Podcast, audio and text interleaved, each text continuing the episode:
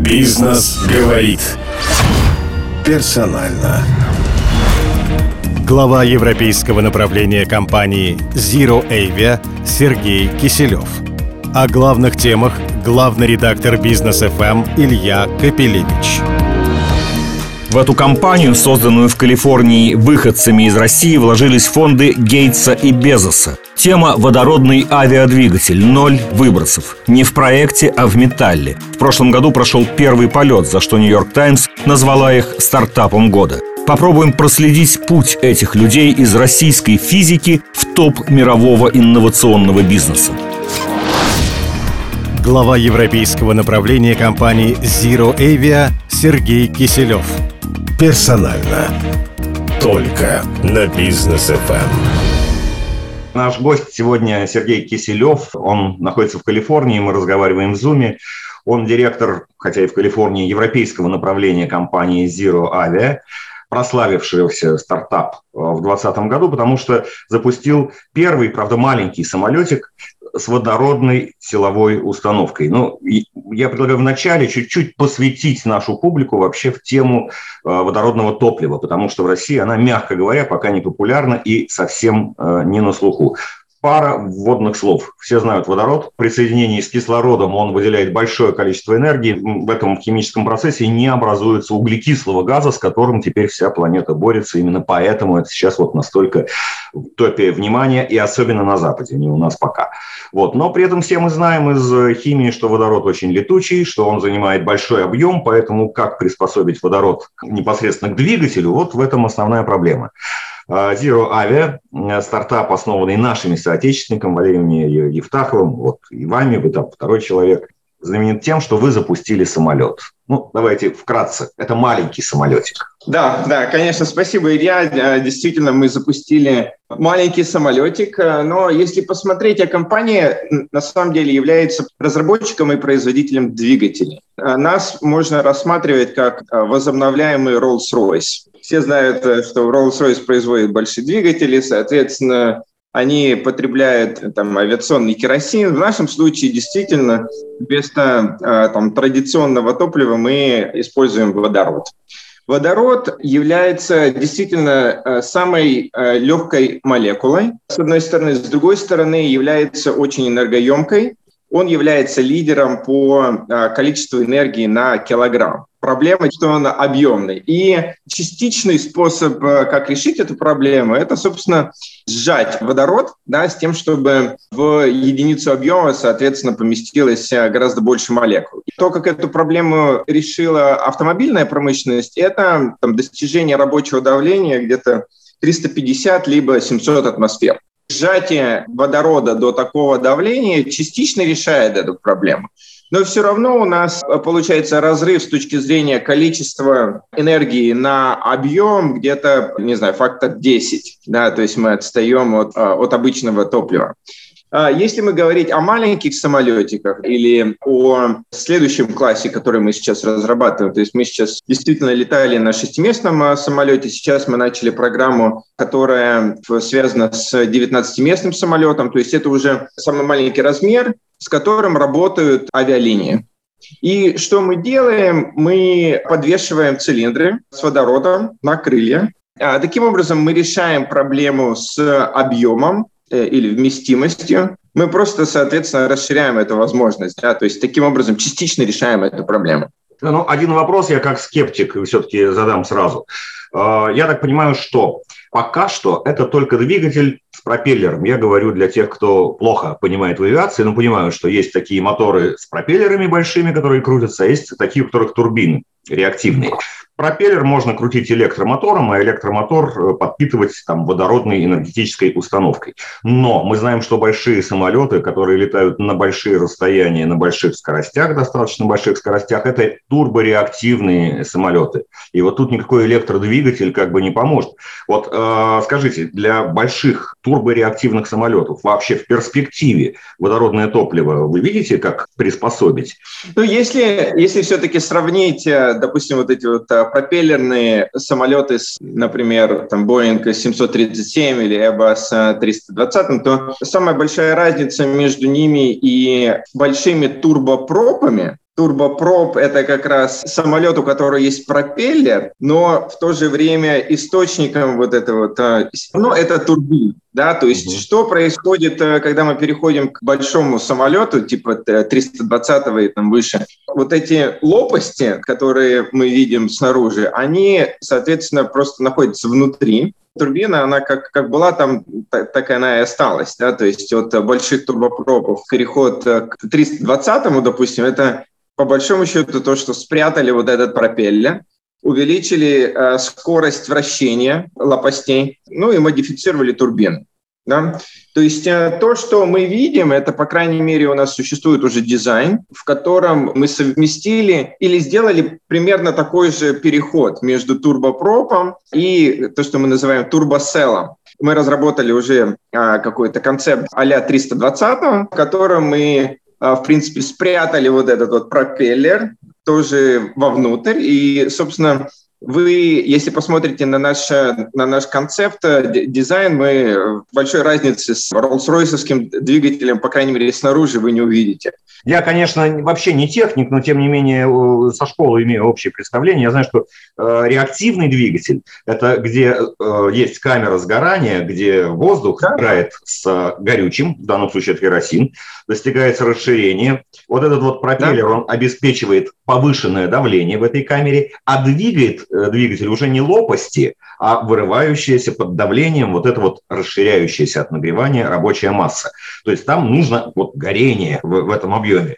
С водородом, я так понимаю, так не получается. Э, в нашей конфигурации нет, не получается. То есть существует, конечно же, идеи того же Rolls-Royce о том, чтобы использовать в модифицированных стандартных турбинах вместо э, керосина, авиационного керосина водород. Но, соответственно, там они должны пройти через определенные изменения, да, потому что там и температуры другие, и там э, коэффициенты сжатия другие и так далее, и так далее. Даже вот. водороду а... нужна очень низкая температура, там тоже, так сказать, как бы вот. Э, то есть я, мы, наверное, не будем увлекаться чересчур физико-техническими деталями, хотя вы именно доктор физико-математических наук, по-нашему говоря, в Америке чуть по-другому, все равно физика. Но просто для понимания, скажите, пожалуйста, двигатель для большого самолета, на ваш взгляд, на водородном топливе, он возможен? И если возможен, виден ли уже технический проект, как это будет делаться? Или пока ясно только, как вращать электродвигателем большой пропеллер, но это все-таки на самолетах чуть меньшего размера, чуть меньшей дальности? Собственно, решение для маленького э, реактивного самолета типа э, Airbus 320 э, у нас есть. Да, и мы не видим каких-то больших ограничений с точки зрения его реализации. Да, то есть это дело времени, это, конечно же, дело человеческих финансовых ресурсов. В это десятилетие мы, в принципе, должны реализовать данный проект.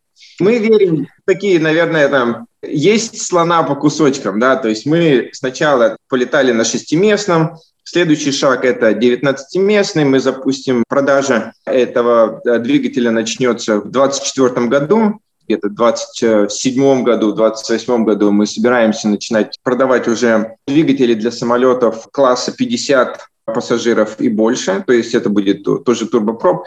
Ну и где-то к, там, через десятилетие мы видим, что самые маленькие там, аэробусы 320 могут быть уже нашего вида э, конфигурации. Сергей, теперь смотрите, вы говорите «вы». Компания Zero Avia э, основана, если я ничего не путаю, в 2000 всего-навсего 2018 году. А в 2020 вы э, сделали двигатель, на котором пролетел вот этот первый э, шестиместный самолет. И основатель компании Валерий Евтахов летал в этом самолете, чтобы доказать, что это не страшно. Это довольно удивительно. Мы знаем, что такие сложные технологические и, в общем, совершенно технологически новые вещи вроде бы делаются очень долго. Каким образом вот этот путь был пройден всего за два года? Я хотел, хотел бы сказать, что, в принципе, мы работаем не в вакууме. Да, то есть э, мы э, используем достаточно большие наработки, которые были сделаны уже не нами, но в автомобильной индустрии.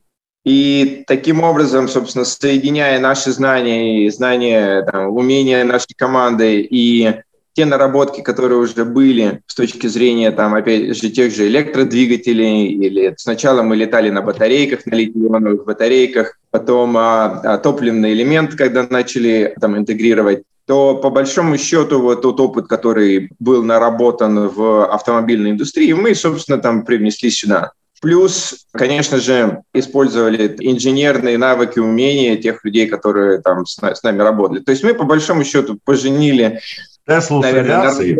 Но, но в Тесле нет водородного двигателя. Я пока не знаю и ни о каких готовых автомобилях, которые бы на водородном топливе так активно использовались.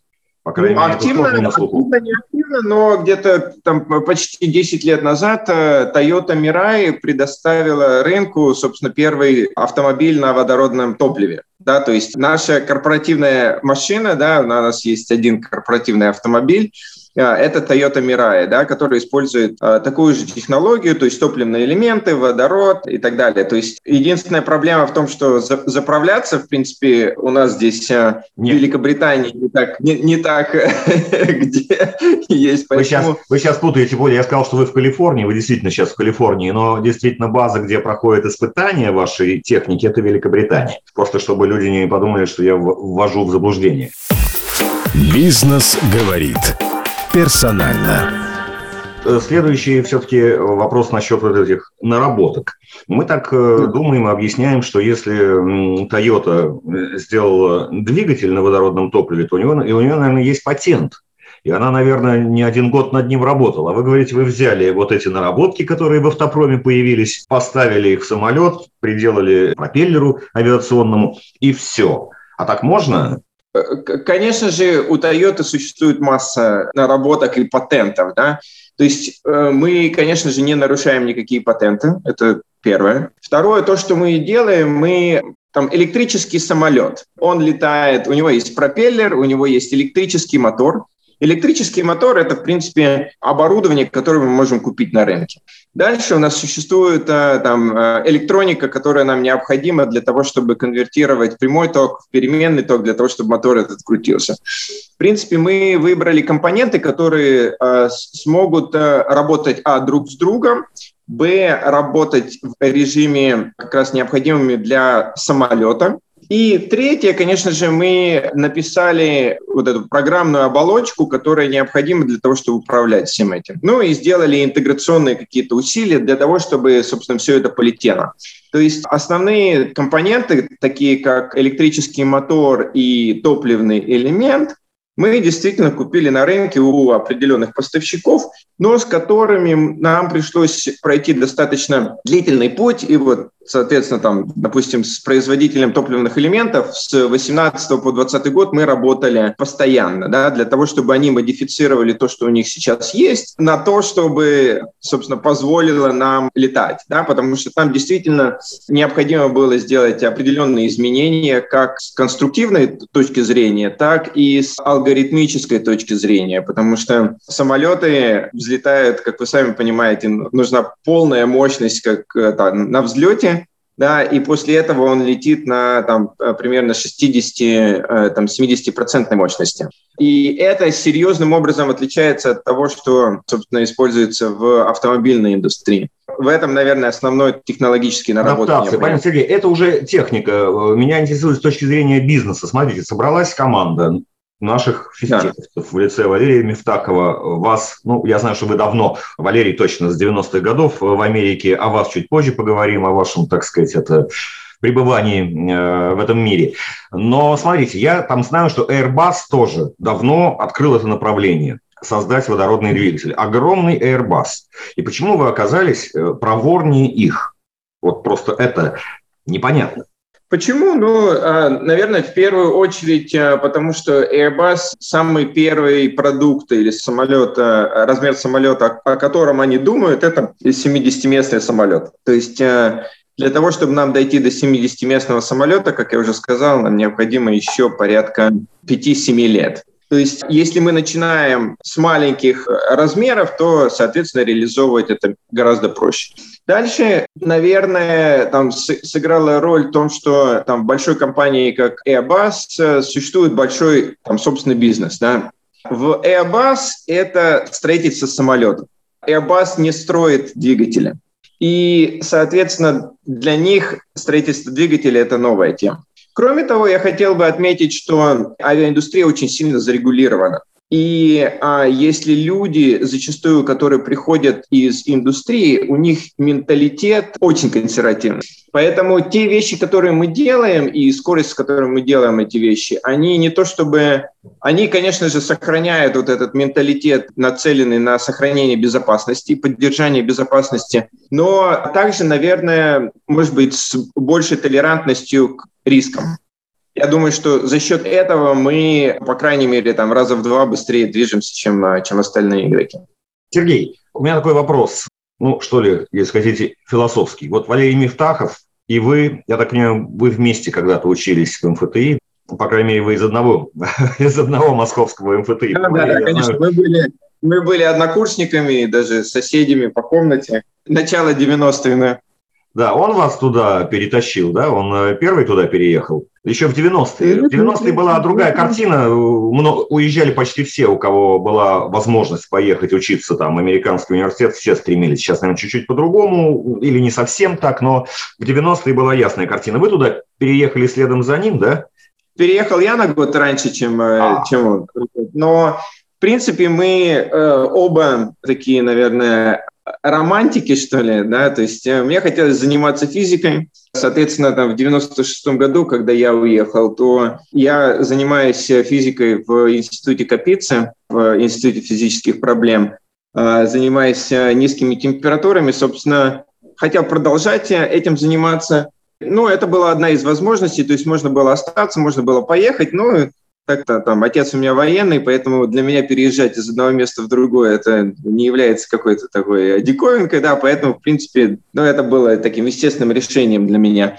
Ну и, в принципе, а, оно отыграло достаточно неплохо. После того, как я приехал, начал работать с одним из э, профессоров в Корнельском университете, он получил Нобелевскую премию, ну, правда, за те наработки, которые были сделаны там 20 лет назад, но, а, собственно, я продолжил заниматься физикой.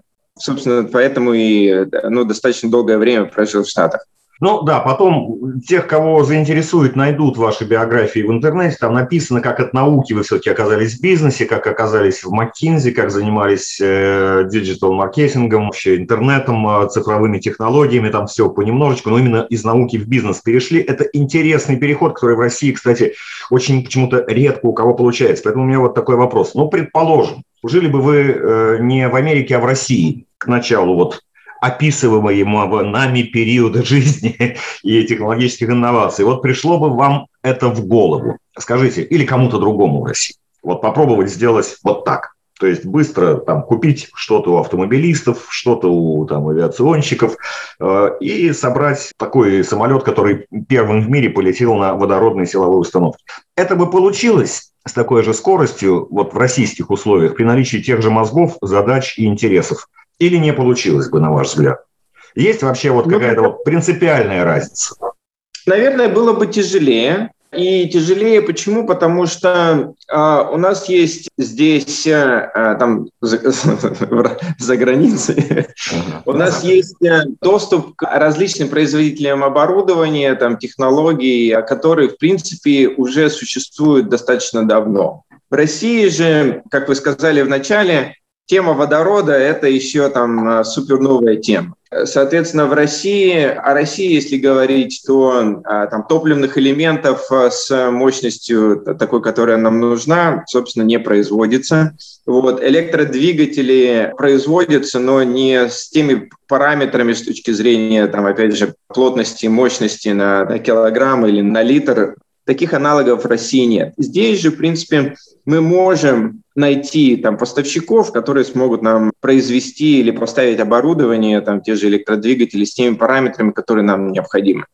Ну, вот, деньги, принципе... ресурсы. Я знаю, что у вас все хорошо с ресурсами. Вас, э, как только вы показали, так сказать, чем вы занимаетесь, вас вложило британское правительство, затем вложил фонд Гейтса, э, Билла Гейтса, один из фондов венчурных, который Билл Гейтс финансирует, э, Джеффа Безос. И вообще очередь как бы стоит из фондов, которые готовы вас финансировать. Скажем так, вот в тех условиях, в которых вы сейчас находитесь, у вас вообще возникает вопрос, мы хотим что-то купить, но у нас нет денег. И мы год или два или пять думаем, значит, как бы нам взять деньги, чтобы вот нанять людей, купить вот эти комплектующие, э, в общем, все это сделать. Ну, слава богу, сейчас а, проще, да, то есть а, таких острых вопросов а, не возникает, но я но хочу были. сказать, что даже год назад у нас э, не то чтобы проблемы были, но там были вопросы, да, вот, потому что не было Гейтса, а было, да, действительно, там британское правительство, но для того, чтобы получать деньги от э, британского правительства, нужно на один фунт стерлингов от британского правительства положить один фунт стерлингов э, от компании Zero Avia. Это был такой, ну, непростая, наверное, задача. Вот. После того, как действительно мы начали летать, начали летать на водороде, соответственно, эта проблема была, ну, наверное, решена там, по большому счету, по крайней мере, на следующие несколько лет для того, чтобы там, финансировать нашу программу вот как раз с 19-местным самолетом и на, начать разработки а, двигателя для 50 плюс местного самолета, у нас, а, в принципе, финансирования достаточно. Бизнес говорит персонально. А вы с российской инновационной средой как-то знакомы, знаете, в каких они условиях живут? Ну ведь это же все понятно, да, у вас родилась идея, но вам нужно где-то взять деньги э, для того, чтобы, ну, элементарно, значит, вот эти материалы купить, э, людей нанять, испытания проводить. Дальше вы сделали образец, и вам вообще там хлынули сразу там десятки миллионов долларов, вас хлынули, вы только что описали. По-вашему, если вы что-то знаете о нашей жизни, а, у нас вот при таком, вот эти периоды пройти за два года удалось бы кому-то или нет? Или лучше просто пойти работать в Академии наук, и там быстрее получится, чем вот э, в таком в частном порядке? Но если вы знаете, вы все-таки в основном живете там уже. Ну, то, что я, по крайней мере, знаю, что в России, в принципе, существуют а, возможности. Ну, наверное, можно посмотреть на... Ну, аналогом было бы что-то связанное с электромобилем. Да, то есть, э, если посмотреть на какие-то российские продукты, да, то допустим, электробусы в России, там, в Москве вы видите там постоянно на улице, да, то есть другие города начали там использовать их. И, в принципе, если решить вопрос с компонентной базой, собрать такой кубик Рубика, то, в принципе, я думаю, что можно сделать это и в России.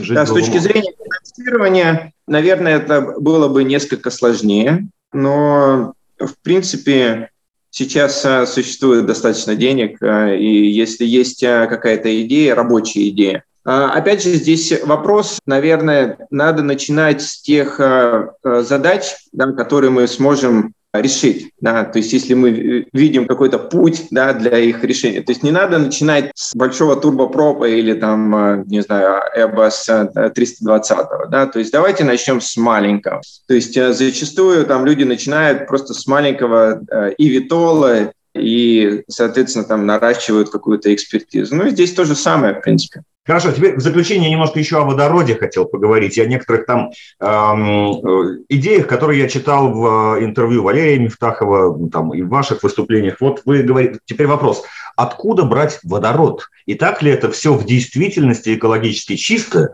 как нам сейчас, э, значит, рисуется? Да, водород, когда сгорает, он не оставляет СО2. Но откуда взять водород? Я читал э, в некоторых интервью, что, дескать, будет это все браться из э, возобновляемого электричества. Ну, то есть процесс добычи водорода будет происходить электролизом воды, что ли, а само электричество в больших количествах, которое понадобится для этого, э, оно все будет браться из ветра, там, не знаю, воздуха, солнца, чего угодно. Я здесь в России слышал, в общем-то, совсем другую концепцию, что водород будет браться либо из газа, либо на атомных станциях в рамках ядерной реакции на атомных станциях. А у вас еще звучало у Валерия, что вообще электричество будет бесплатным совсем, типа от ветра. Вот у меня здесь есть некое расхождение в понимании этого дела. То есть водород хорошо, но его же надо получить. Из воды он просто так не выделяется. На это надо, в свою очередь, потратить большое количество энергии. Ну, если, если смотреть на сегодняшнее производство водорода, то действительно 99%, а, может быть даже побольше, э, там, производится за счет различных химических процессов использования того же метана или угля. Да, то есть это так называемый серый водород а, или а, коричневый водород. И, соответственно, углеродный след от этого достаточно большой. То есть на одну тонну произведенного водорода мы производим там порядка 8 тонн а, СО2.